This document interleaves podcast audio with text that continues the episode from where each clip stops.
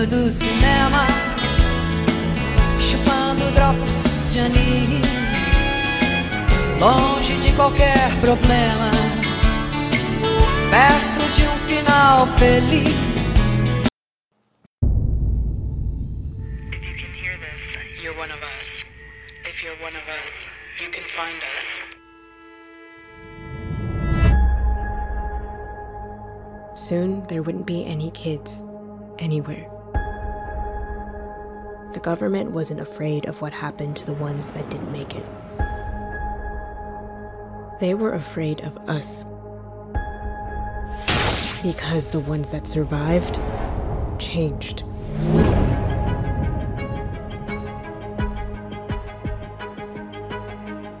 Ruby, you are. Bom dia, boa tarde, boa noite. Meu nome é Felipe Campos e você está ouvindo No Escurinho do Cinema. Hoje o papo vai ser sobre o filme Mentes Sombrias. E para quem não está sabendo nada sobre o filme, ele começa com uma, com uma doença que mata a maioria das crianças e dos adolescentes. E os que não pegam essa doença, aqueles que são chamados de, sobre, de sobreviventes, eles desenvolvem poderes sobrenaturais. Então, é, essas crianças são raptadas pelo governo e são colocadas em, em tipo uns campos de concentração.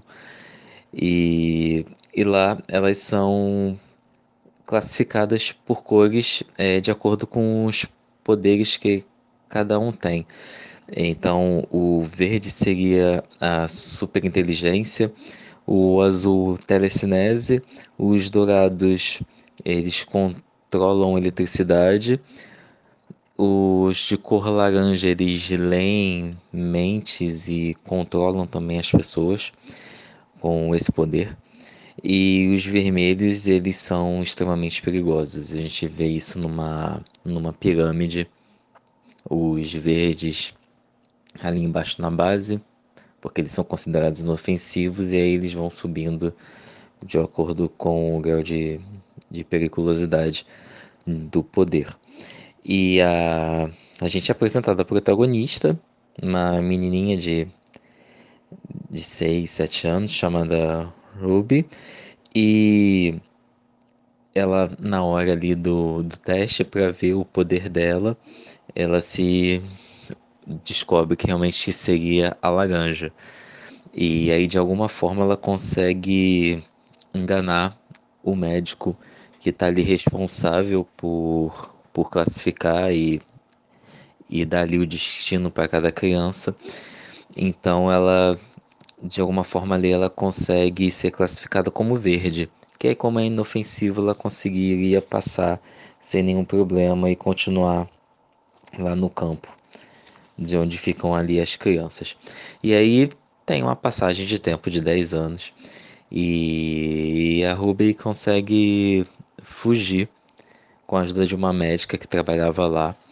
E aí quando ela volta pro, pro mundo, fora das grades, fora da, daquela prisão, ela se vê realmente no meio de uma guerra com diferentes grupos e todos a princípio são inimigos das pessoas que têm poderes, então ela fica até sem saber em quem ela deve confiar e quem ela pode pedir ajuda. E o filme ele segue todo aquele caminho trilhado pelas pelas outras distopias que a gente já conhece por aí.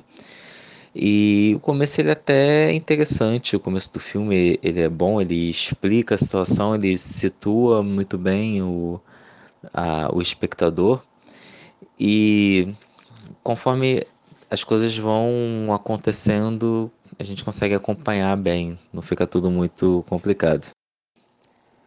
O filme também tem diferentes pontos de virada, isso deixa o filme bem dinâmico e os personagens passam por, por várias situações. E mas assim, uh, o que atrapalha um pouco o filme é, uh, é a protagonista e olha só, né, a protagonista fazendo aí coisas que não deveriam fazer e tal. Mas as escolhas dela é, atrapalham um pouco o filme até o andamento. Às vezes fica assim, poxa, porque essa garota não fez esse negócio antes e tal. A gente meio que consegue perceber esses defeitinhos aí no, no roteiro. E também todas essas escolhas que ela faz, é, o filme acaba ficando. acaba se tornando muito mais mais dramático do que deveria ser. Então assim, tem uma carga de drama muito forte que poderia de repente ser, ter um ter sido mais leve, de repente dar mais mais espaço para ação e para todos os mistérios que tem.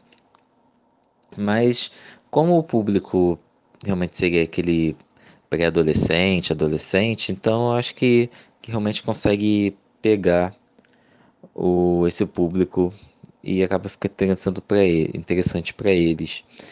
Mas, como falei, né, como, são, como é uma distopia e voltada para o adolescente, é, a gente pode falar assim, né, das, do subtexto e das entrelinhas. Não é apenas uma garota com poderes especiais. Você tem uma, uma menina que ela é especial. A, a existência dela é algo diferente e raro. Então isso deve ser levado em conta, além dos poderes que ela tem. E, e isso você vê numa personagem, é, é legal você ver isso também, pela essa capacidade que ela tem de, de realmente lutar contra as, injusti as injustiças que ela tá vendo, que ela tá que ela sente, que ela vê os, os outros também sentindo e essa motivação também de transformar o mundo num lugar melhor para todo mundo, para todo, todos que estão realmente sofrendo isso. E aí, mas até aí também não é nenhuma novidade. E mas também pode ir um pouco além também, né? Se vocês pensarem também que foi de repente uma leitura que eu fiz disso lá no comecinho quando eu falava que quando eu falei que eles eram separados por cores é, isso a gente pode também fazer uma comparação com o que está acontecendo com o que a gente vê aí todos os dias as pessoas são separadas em grupos por por n motivos cor de pele religião é, onde, onde mora, várias, várias coisas. Então, isso poderia ser realmente fazer uma comparaçãozinha com isso. Tem também a questão do medo do diferente e o medo e o que, que essa violência pode aparecer através de conta desse medo, né? Muitos casos de violência que a gente vê por aí são por conta de, de preconceito e esse medo de do que, que a pessoa realmente não está ali acostumada. Então pode ser também uma ligação do filme com o que a gente vê na realidade. É, também os jogos de poder e, as, e algumas pessoas que se aproveitam das outras para alguma coisa. É, e também não tem como fugir de novo da nossa protagonista aí do do caminho de descoberta que ela tem, como ela começa, como ela se desenvolve no filme, como ela termina, também pode ser um um caminho para ela descobrir o que ela é de verdade. E e também quando ela se descobre, quando ela percebe o lugar no mundo, o que ela tem que fazer, que que, que, que essa capacidade traz para ela e também para o mundo ela não se envergonhar do que ela é. Então pode ser uma boa mensagem aí também. É, com as coisas boas e as coisas ruins, ela consegue demonstrar isso para o mundo. O filme só deixa mesmo a desejar quando não explica um outro elemento durante o filme. É, lembra que falei lá no comecinho que tinham vários grupos interessados nas pessoas com poderes. É, então, alguns ali eles ficam, a gente fica sem saber o que, qual é a, a real intenção de cada um. É, fica claro que no filme a ideia é realmente deixar isso meio nebuloso, mas pelo visto atrapalha mais do que ajuda. E é óbvio que vai ter sequência, o, o filme é, deixa o final assim totalmente aberto para novas histórias. É, dá para realmente desenhar o que vai acontecer nos outros filmes ou deixar várias pistas, o filme, esse primeiro aí deixa várias pistas porque vai acontecer nos próximos, nada muito surpreendente também. É, dá para realmente adivinhar o que vai ter pela frente. Então, então assim, vamos, é, é, é de livro, é uma adaptação. Então, realmente, há de se esperar outros filmes, se por acaso esse aí realmente for um sucesso de bilheteria.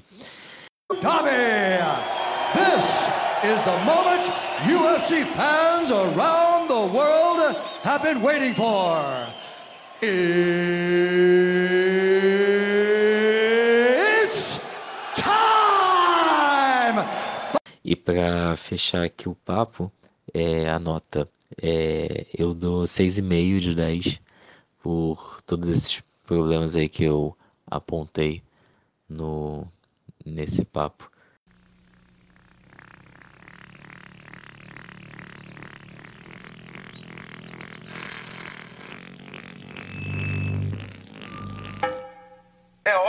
Tchau. É hora de dar tchau. É hora de dar tchau.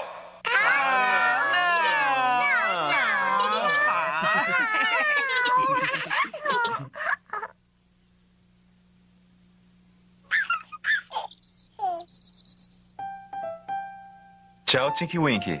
Tchau. Tchau, Gypsy. Tchau. Tchau, Lala. Tchau. Tchau, Pô. Tchau.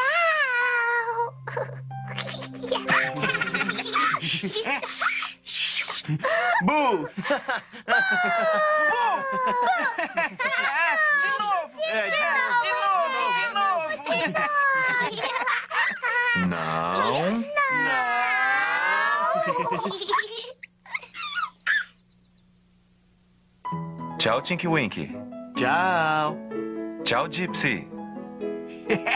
Tchau. Tchau, Lala. Tchau. Tchau, Pô. Tchau. Tchau.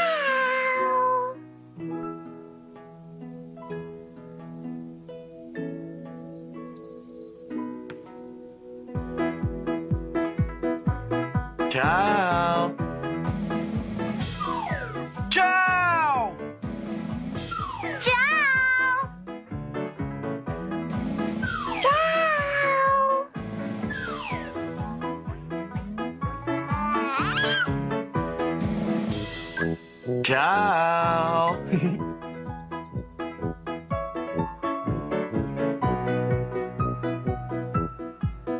Versão brasileira Herbert Richards.